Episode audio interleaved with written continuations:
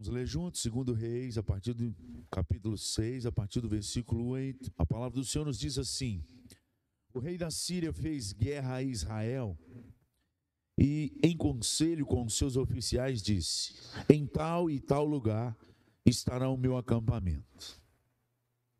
Mas o homem de Deus mandou dizer ao rei de Israel, que é o outro lado: Guarda-te de passares por tal lugar porque os sírios estão descendo para ali. O rei de Israel enviou tropas no lugar de que o homem de Deus lhe falara e de que tinha avisado, e assim se salvou, não uma, nem duas vezes.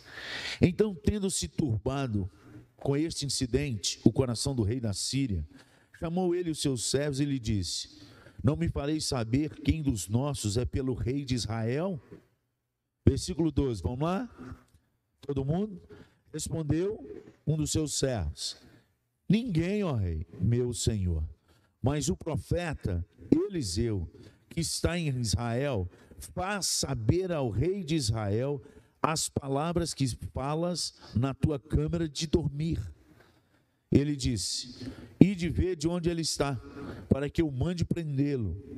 Foi-lhe dito: Eis que está em Dotã. Então enviou para lá cavalos e carros e fortes tropas. Chegaram de noite e cercaram a cidade. Tendo se levantado muito cedo, o moço do homem de Deus, e saído, eis que tropas, cavalos e carros haviam cercado a cidade. Então o seu moço lhe disse: Ai, meu senhor, que faremos?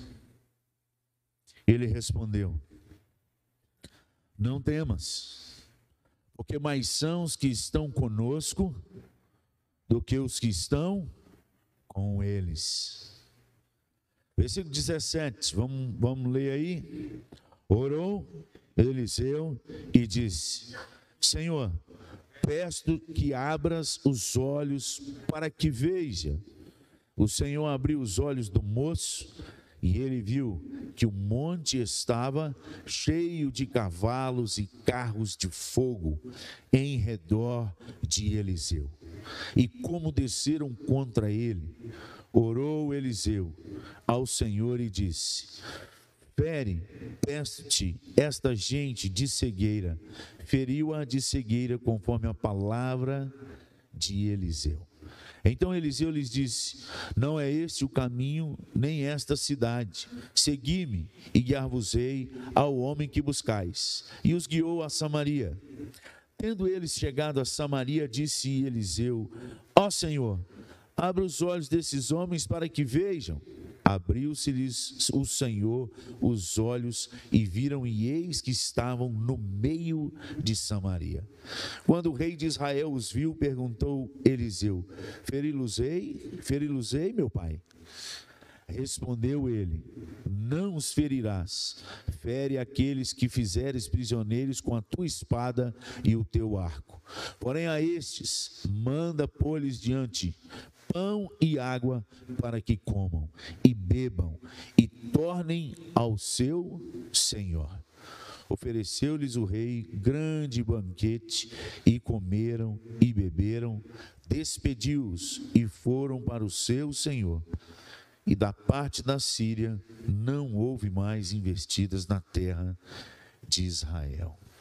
Pai, mais uma vez eu lhe suplico, tem misericórdia de nós que eu diminua e que o Senhor cresça. Nada tenho que não venha de ti. A ti toda a honra e toda a glória nesse lugar.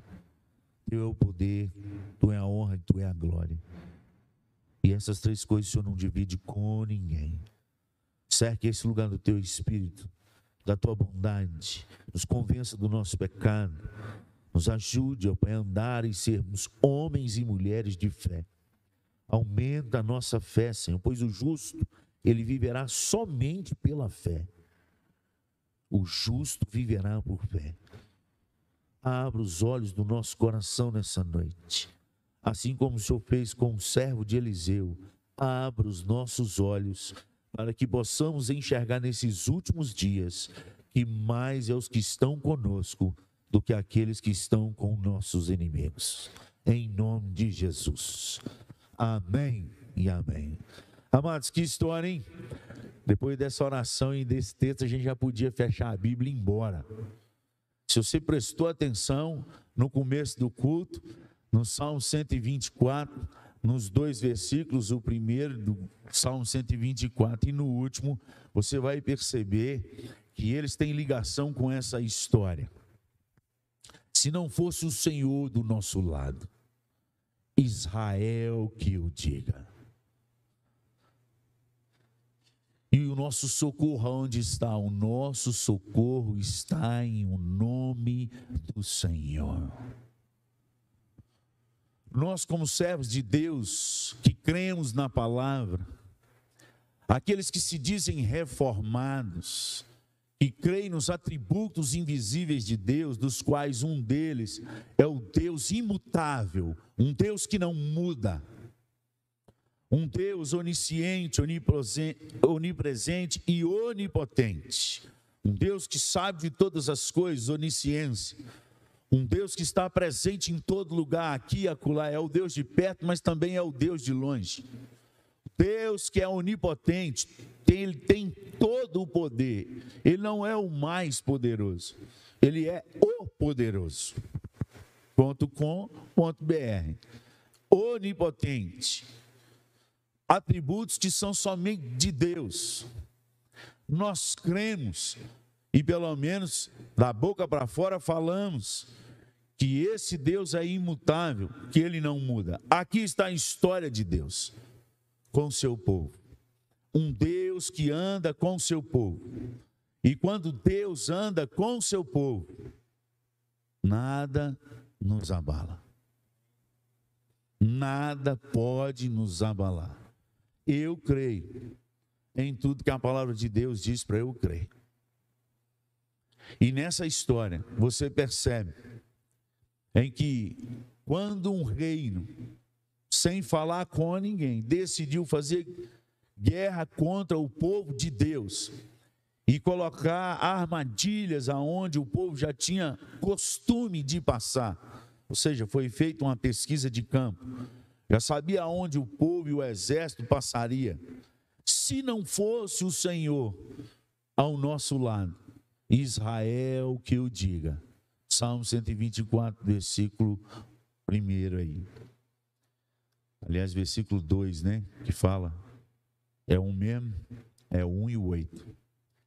Se o Senhor não estivesse do nosso lado, pois o Senhor falou para aquele, Deus não fala com qualquer um, amados. Nós precisamos entender que Deus fala com aqueles que o buscam com aqueles que se aproximam dele. Não é que hoje Deus não fala. O problema maior do povo que se chama povo de Deus, da boca para fora, muitas vezes não da boca para dentro do coração, porque uma coisa é você confessar com seus lábios, a outra coisa é ser de verdade na sua alma. Nem todo mundo que confessa que o Senhor é Deus, de fato é Deus na vida dele. O grande problema hoje não está no, na palavra e nem no Deus da palavra, mas está no povo que diz que segue a palavra. Então Deus é bom, mas para a alma que o busca. Deus fala, mas com quem anda em sua presença. Se você é, voltar atrás da história de Eliseu, você vai perceber que quando Eliseu foi chamado por Elias, Deus tinha falado antes com Elias, naquela depressão profunda que ele teve, queria a morte para si, foi para o deserto, deitar debaixo da arvrinha de zimbro, falar: Eu quero, eu não sou melhor do que meus pais, eu mereço morrer, e Deus faz um anjo tocar em Elias e falar com ele: levanta e come, preparou comida para ele e dorme de novo. E depois vem para mim, vem comigo no deserto 40 dias e curou a alma de Elias. Quando ele volta daquele deserto curado, Deus fala com ele: agora você vai ungir rei em Israel, vai ungir o rei e vai ungir Eliseu, profeta em teu lugar. Deus deu todas as coordenadas. Ele não dá coordenada para todo mundo na Bíblia. Mas todo mundo que anda na presença de Deus recebe as coordenadas de Deus. Entendeu? Nem todo mundo Deus dá a coordenada e anda com ele. Mas todos que andam na presença de Deus continuamente ouvem a voz de Deus. Elias era um homem que ouvia a voz de Deus. Quando ele enfrentou o rei Acabe, ele falou: Saiba, o rei Acabe, cuja a presença do Deus em quem eu estou e vivo, o, o, verbo lá é estou, está e sempre estarei, nunca afastarei dessa presença. Segundo a minha palavra, não choverá sobre a face da terra. E Tiago, capítulo 5, versículo 17, fala que esse homem orou e não choveu durante três anos e seis meses sobre a terra. E depois ele orou e a chuva voltou. Mas o que, que tem Elias com Eliseu nessa história que nós lemos agora, pastor? O link é quando Eliseu foi receber a capa de Elias, ele falou assim: Elias percebeu que ele estava inquieto, que ele sabia que estava chegando o momento de Elias partir, e ele perguntou: O que você quer? Eu falei: Eu quero a porção dobrada que Deus derramou sobre sua vida, eu quero sobre a minha. E Elias falou: dura coisa pediste, mas se você viu subir, você receberá. E ele assim o viu. E se você contar na palavra, você vai ver o número de milagres que Elias fez na palavra, e você vai perceber que Eliseu fez o dobro de milagres. É só você ler e contar. Exatamente o dobro. Fazendo todo esse link para você entender, se Elias andava na presença de Deus e não saía, Eliseu o dobro. O homem do qual decide andar na presença de Deus com intensidade é um homem que não é pego de surpresa em meio às tempestades. O exército nem falou e Deus se adiantou e disse: Não passa por lá nem por acolá, porque o seu inimigo está lá. O Deus que tem prazer em revelar as coisas para aqueles que são seus amigos. Muito mais do que ser membro de igreja, muito mais do que crer em Deus, muito mais do que amar a esse Deus, é andar com Deus. Não basta amar a Deus, tem que ter tempo para Deus. Tem muita gente que fala assim: ah, eu não vou na igreja, tá, o senhor sabe como é que é, tá, é a correria. Eu não tenho tempo. Irmãos, quem não tem tempo para Deus anda perdendo tempo, está perdendo tudo. Se nós não temos tempo para estar com Deus, nós estamos perdendo tudo da nossa vida. Porque a gente faz tempo para o futebol, a gente faz tempo para cachorro, para gato, para periquito, papagaio, para comprar as comidas deles, levar no veterinário. Eles têm. A gente faz tempo para carro, para fazer trilha, para andar de bicicleta, para andar aí nas, nas matas de frutão, levanta até de madrugada para andar de bicicleta, mas é impossível. E quer ouvir Deus falar. Para essa geração, Deus não fala, não. No máximo, lê Bíblia e tenta entender. Mas existe um povo que Deus para para eles. Para aqueles que o adoram em espírito e em verdade. Aliás, na verdade, só existe dois tipos de gente dentro da igreja: os que estão correndo atrás de Deus e aqueles que Deus procura. Essa é a hora e já chegou. É João capítulo 4, versículo 23, se eu não me engano, quando ele está falando com a mulher samaritana, e ele fala assim: onde que tem que adorar no monte? É lá em Jerusalém ou em Samaria? Ele falou assim: pois já chegou a hora em que os verdadeiros adoradores o adorarão o Pai em espírito e em verdade, e são estes, estes, somente estes que o Pai procura. Somente estes. Não é presbiteriano, não é batista, não é assembleiano, não é quadrangulano, não é universalano, não é ateu, à toa. Não é, irmão. A gente tem se preocupado muito nesses anos. Eu estava conversando essa semana numa conversa de mesa gostosa com a minha mãe, e, e ela falou assim: meu filho, como tem tantos filhos de crentes que estão totalmente perdido. O que está acontecendo? Eu vou desespero na cara da minha mãe. Eu falei, mãe, eu não sei as outras décadas, mas eu da década de 70, que foi a que eu nasci para cá, quando eu me dei por gente, que Deus converteu meu coração e eu comecei a estudar sobre a igreja de Deus, sobre a palavra de Deus e sobre o Deus da palavra, e passado por várias igrejas, vários presbitérios e vários congressos de jovens, e observado as casas das pessoas a gente, onde a gente hospeda, os filhos e a igreja, eu percebi que nós gastamos tempo demais com embrulho, igual criança ou dos dois, um. Ou a gente continua como criança, ou a gente não percebeu que a essência é, mais, é, é muito melhor e o conteúdo do que o embrulho.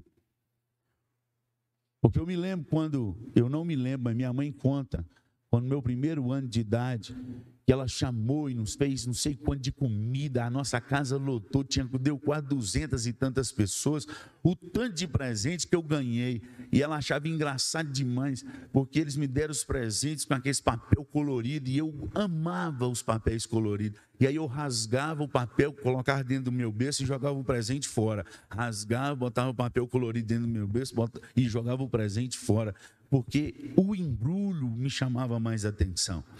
O que tem acontecido com a igreja e com o povo de Deus é que o embrulho da essência, que é o próprio Deus, tem chamado mais atenção. O embrulho da, da nossa denominação, da denominação batista, da Assembleia. Isso é o embrulho, irmão. O mais essencial de tudo isso é Deus.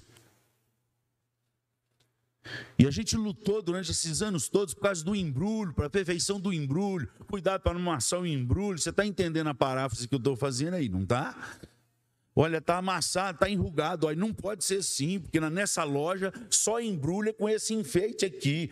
Esse outro enfeite é da outra loja. Se você quer embrulhar com um enfeite diferente, embrulha lá. Você entendeu o que eu estou falando? Entendeu? Está dando para entender, não está?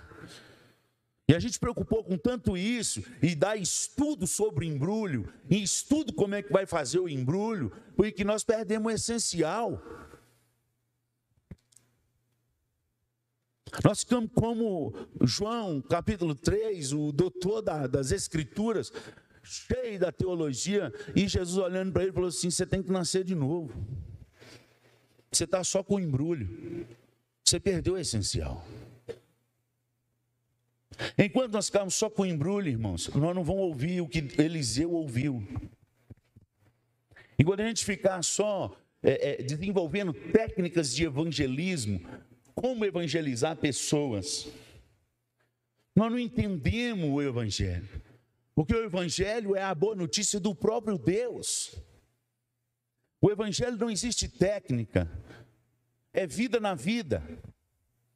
Aonde os discípulos, depois do Espírito, cheios do Espírito Santo, chegavam nas cidades, ali coisas aconteciam, não por causa de técnica, não foi desenvolvido técnica com eles, foi desenvolvido mesa. Jesus sentava à mesa com eles, olhava olho no olho, e depois precisaram passar pelo transbordar do Espírito. É aquilo que eu tenho empregado aqui na nossa igreja. Na medida que a gente encostar, tem que transbordar algo, e tem que ser algo de Deus. Mas para transbordar algo de Deus, nós precisamos encher desse Deus. Senão não vira se o Senhor não estivesse do nosso lado, Israel que eu diga. Israel que eu diga. Mas pastor, onde que está essa palavra assim? Então, para mim, você diz que é que crê em Deus pela fé, não é isso? Não é isso que você professa? Amém? Eu também. É no caminho certo, não é pegadinha não, você pode ficar tranquilo. Já não falamos isso? Que nós somos pessoas de fé? E a Bíblia chama aqueles que são pessoas de fé e que creem em Cristo Jesus como Senhor e Salvador. Calma, porque está vindo tudo assim na mente, está embaralhando os textos aqui. Nós seríamos filhos de Abraão, não é isso? Então a gente precisa aprender como que Abraão aprendeu a andar na presença de Deus, porque ele é o pai da fé e dele veio todo esse resto. Abre em Gênesis 17, 1.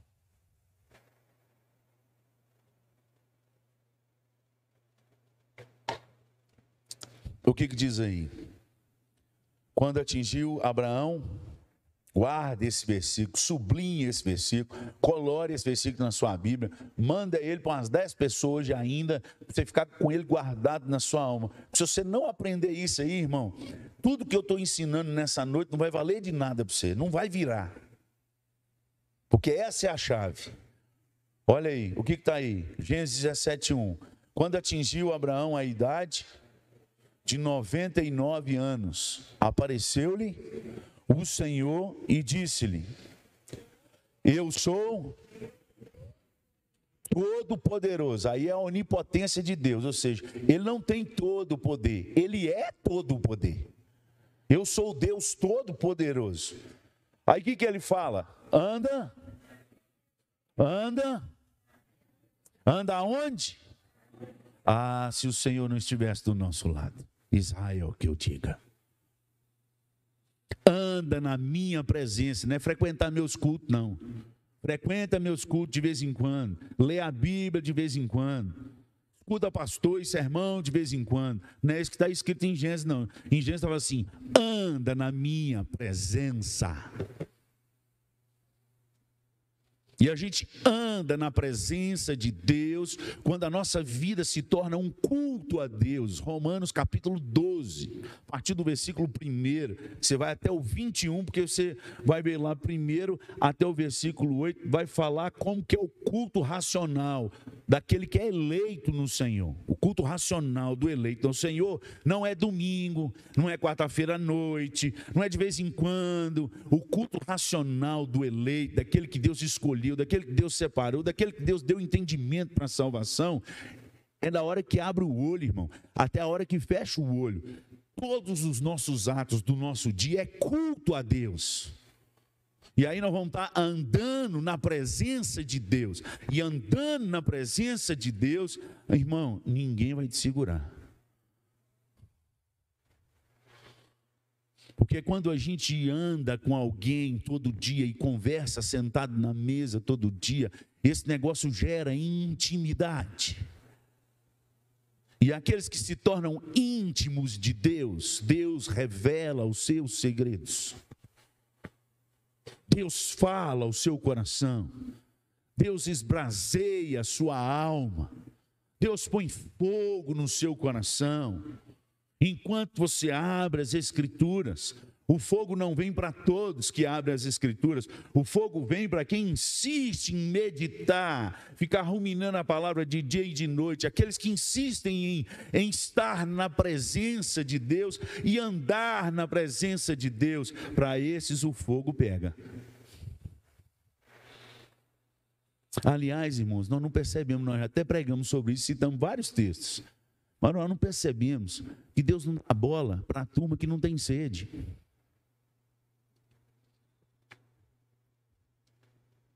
Você nunca percebeu isso nas Escrituras?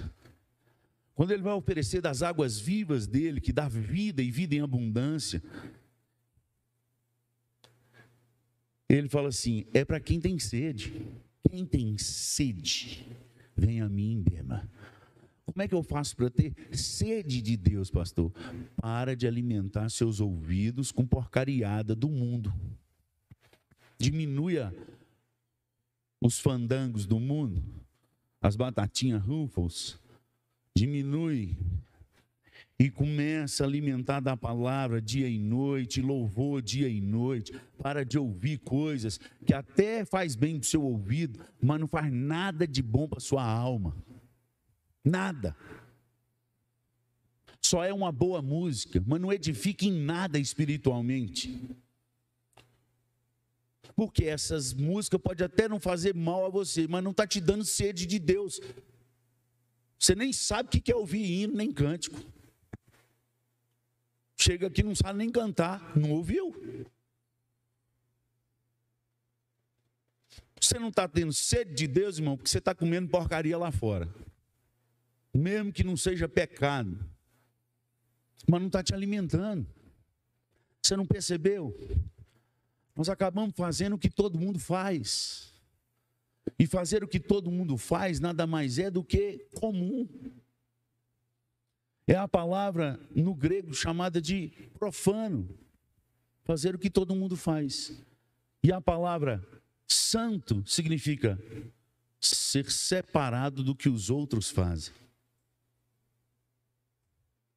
Enquanto nós não entendermos isso, nós não vamos aprender a andar com Deus.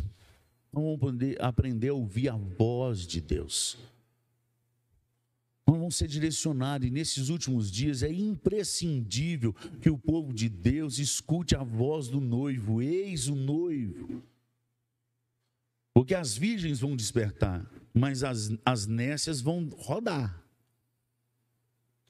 estão dentro da mesma igreja, estão vestidas do mesmo vestido, estão com a mesma lâmpada na mão, tem até vasilha sobrando, mas está vazia.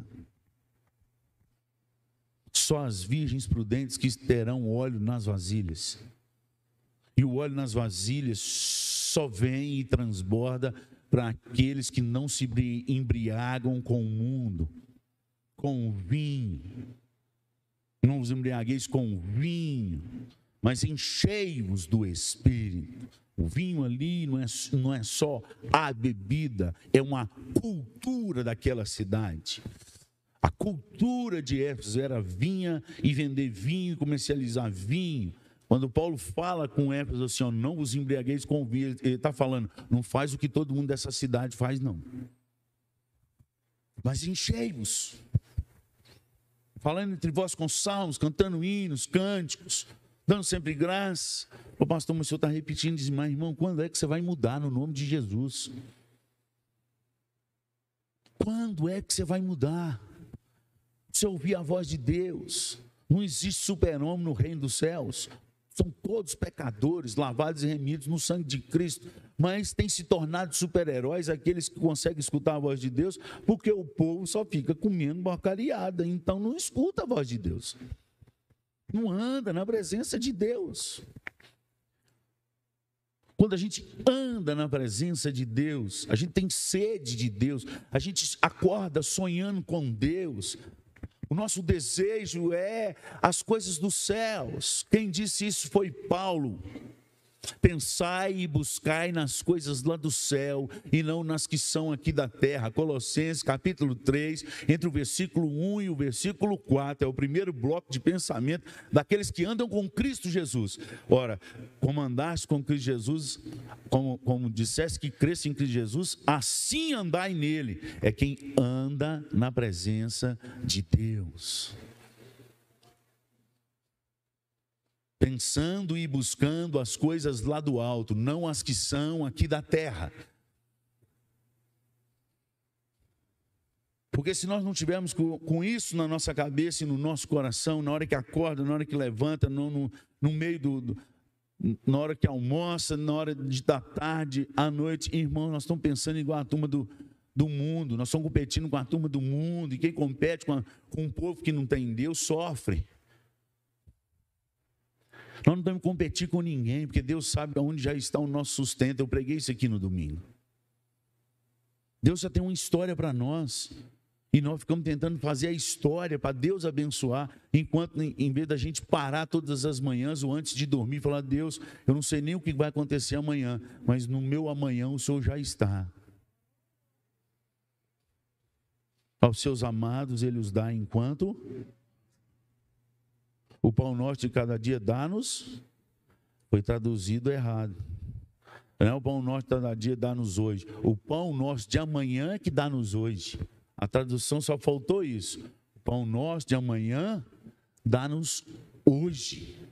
Deus sempre se antecipa ao nosso dia. Ele sempre está um milhão de passos à frente.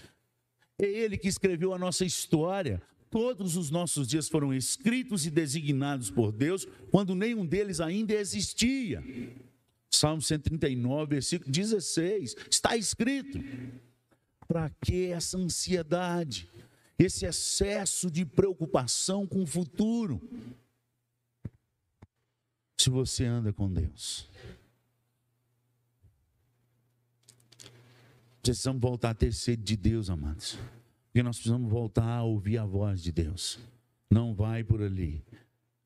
Não anda, volta. Espera por mim. A palavra de Deus fala, e respondeu um dos seus servos: Ninguém, ó rei, meu senhor, mas o profeta Eliseu, que está em Israel, faz saber ao rei de Israel as palavras que fala na câmara de dormir. Irmãos, quando a gente começa a buscar e amar a Deus, Deus tranquiliza o nosso coração, mas tem uma coisa: Deus mostra o que vai acontecer, mesmo quando é ruim. Nós temos que preparar a alma, porque acontece.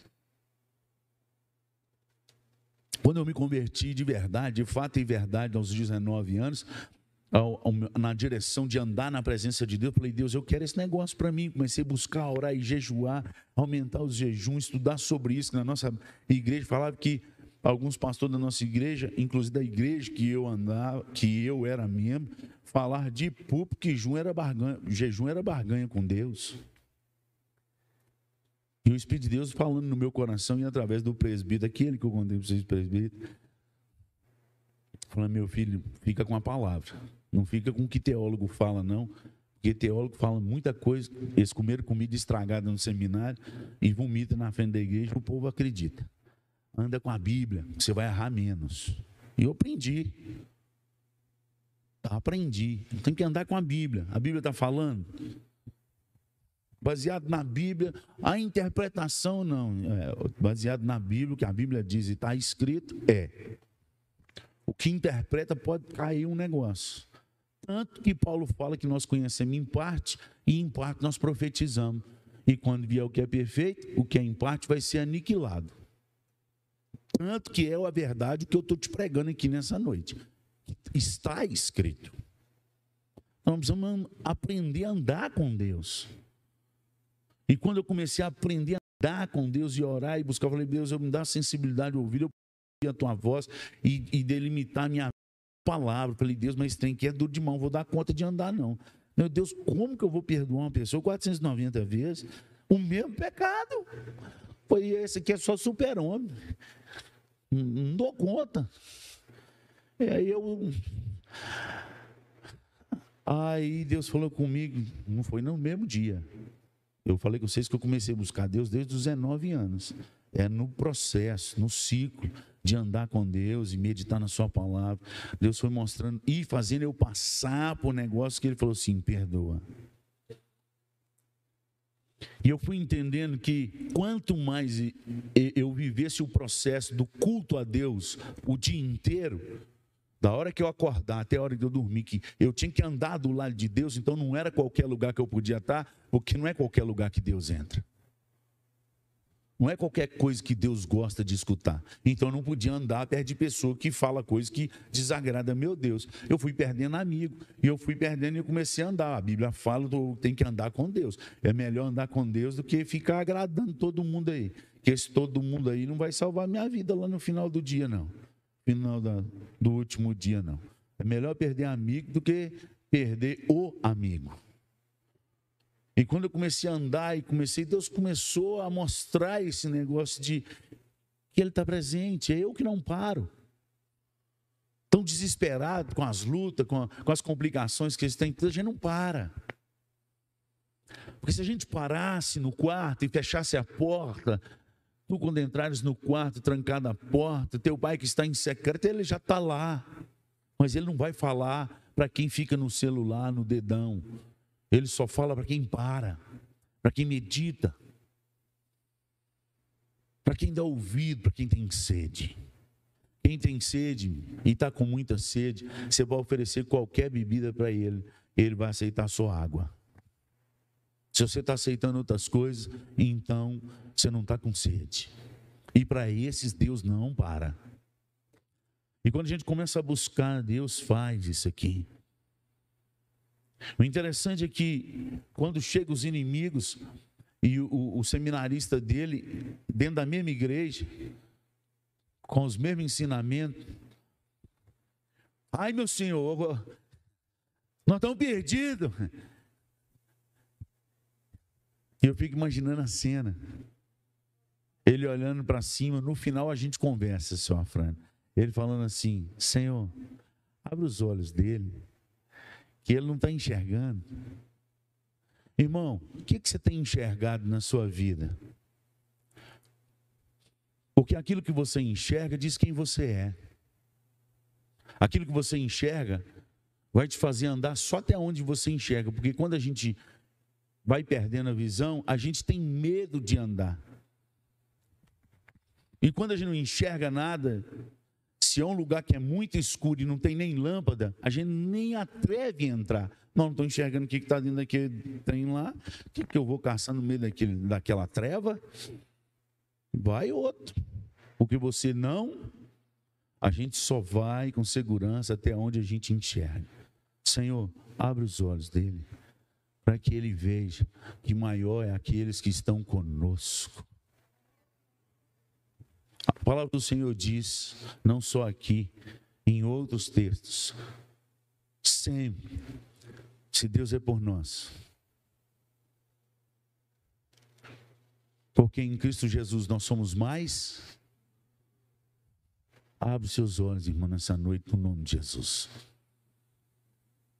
Anda com Deus e abre seus ouvidos.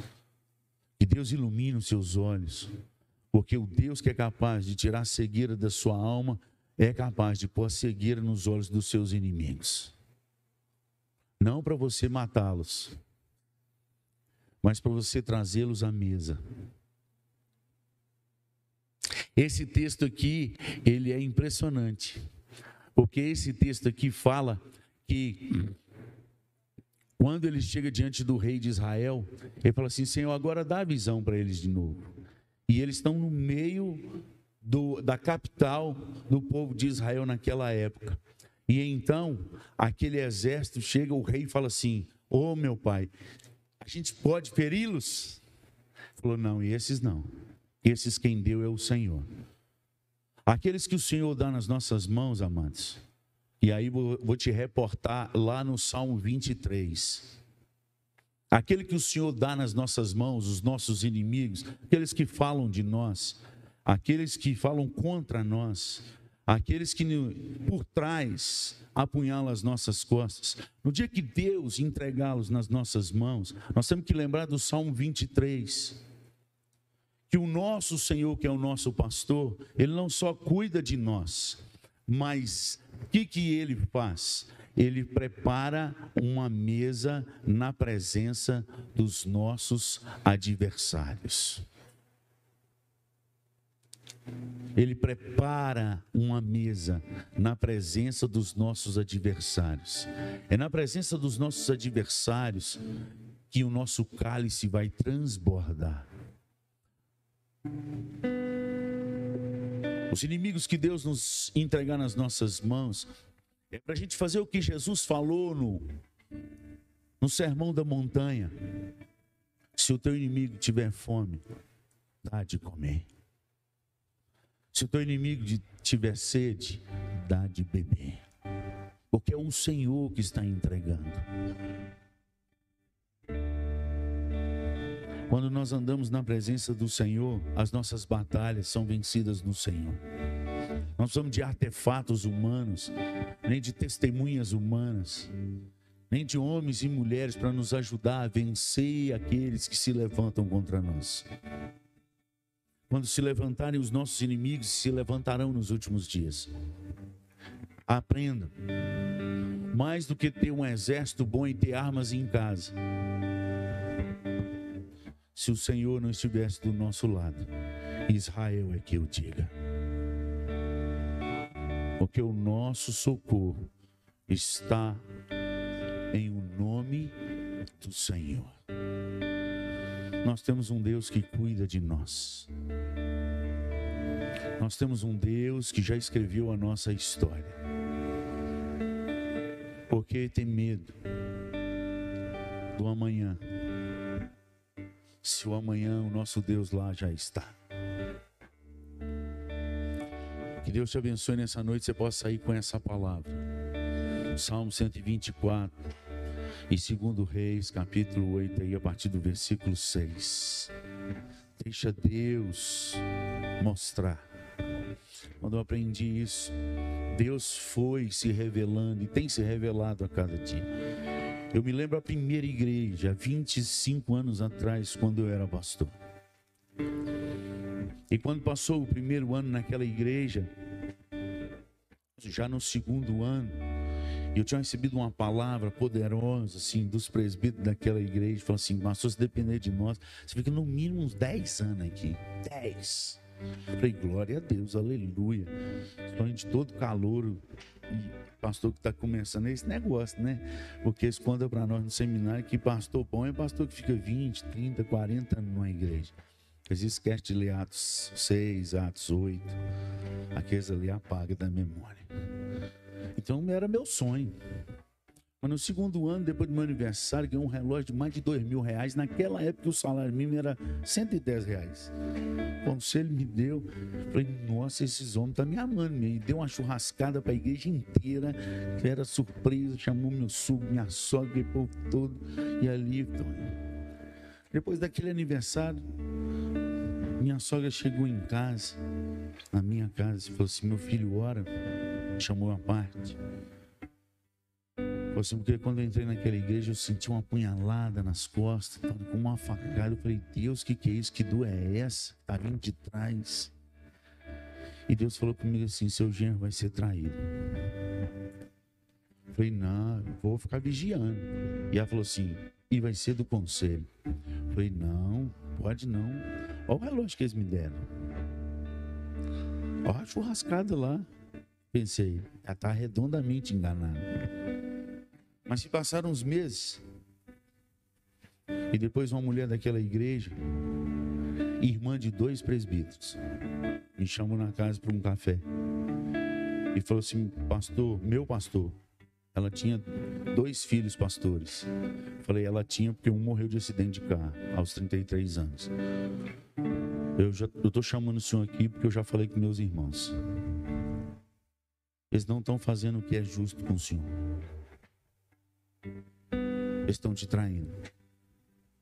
Porque já estão conversando com o seminarista fulano de tal para assumir o seu lugar. E eles não foram homens de falar com o senhor que eles não te querem mais aqui. Quando a gente anda com Deus, naquela semana eu tinha sonhado com eu passando num caminho cheio de, de cobra e escorpião. Falei, gente, mas que tanto de trem. E eu passava assim, que tem virava uma meleca debaixo do meu pé. Mas eu tinha um pouco de medo. E eu levantei perguntando o que, que era isso para Deus. Deus falou comigo assim: traição. E eu lembrei da minha sogra. Naquela mesma semana, aquela senhora da igreja, esposa de um diácono da igreja, da qual ele morreu agora ano passado, seu Horácio. Deus não deixa a gente ser pego de surpresa. De lá para cá, eu nunca fui pego de surpresa. Nunca. Nunca fui pego de surpresa. Deus sempre se antecipa. Aonde, pastor? Não é no culto. É no quarto de oração. É quando você tira um tempo só para Deus. E desliga relógio, desliga celular, desliga criança, desliga a esposa, desliga o esposo, fica você e Deus. A palavra do Senhor diz: Buscar-me-eis e me achareis.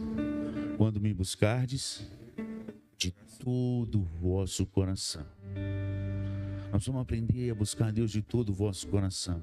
E de todo o coração é com jejum, com pranto, com choro, rasgando o nosso coração para Deus, não liturgicamente, as nossas vestes. O coração. Isso é Joel 2,12, que eu estou citando para vocês aqui. Tudo que eu estou falando aqui é o que está escrito. A palavra de Deus ainda diz que se a gente buscar a Deus e clamar, Ele vai anunciar coisas grandes e ocultas na nossa versão. Mas se a gente olhar lá no hebraico, você vai ver que é coisas grandes e inacessíveis, que não são acessíveis para homens que não andam na presença de Deus. Mas se me buscardes e me ouvirdes, eu mostrarei coisas grandes e inacessíveis que os homens não conhecem. Que Deus te abençoe nessa noite. Que você possa ah, dar um passo maior na sua fé nessa noite, no nome de Jesus. Até aqui você andou de um jeito. De hoje em diante, você vai correr atrás desse jeito que a Bíblia fala.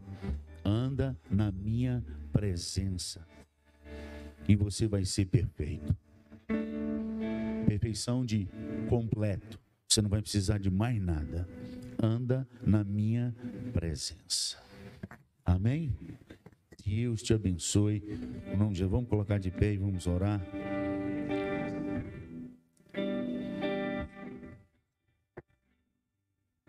Pai, nós te agradecemos por esse momento. Te agradecemos pela tua palavra. E suplicamos o nome poderoso de Jesus Cristo que o Senhor continue falando nesse lugar. Tem misericórdia de nós, ó Pai. Abra os nossos olhos. Mais do que homens, mais do que um lugar para estar, mais do que religião, precisamos do Senhor, desesperadamente. Mais do que um embrulho bom, precisamos do Senhor. Que possamos nos sentir aconchegados aqui nesse lugar. Mas mais do que isso, que possamos sentir a tua presença. Melhor do que o lugar, do que as pessoas e do que a teologia, é a presença doce do teu Espírito ardendo no nosso coração e alimentando a nossa alma e tirando todo o medo da nossa vida pois o mundo lá fora só está piorando e vai piorar cada vez mais. Mas aqueles que andam com o Senhor não são pegos de surpresa. Levanta o teu povo, ó Pai, um povo que anda por fé. A cegueira dos nossos olhos, que possamos enxergar o que o Senhor enxerga, para a glória do Senhor. Em nome de Jesus que nós oramos. E agora, amados, que a graça e a paz do nosso Senhor e Salvador Jesus Cristo o grande amor, as eternas misericórdias do nosso Deus e Pai. E a comunhão, as consolações, a unção e o poder do Espírito Santo de Deus estejam sobre vós, hoje e para todos sempre. Amém e amém. Vão nessa fé aí, irmãos, em nome de Jesus. Abra os ouvidos, para diante de Deus, deixa Deus nortear a sua vida. Em nome de Jesus.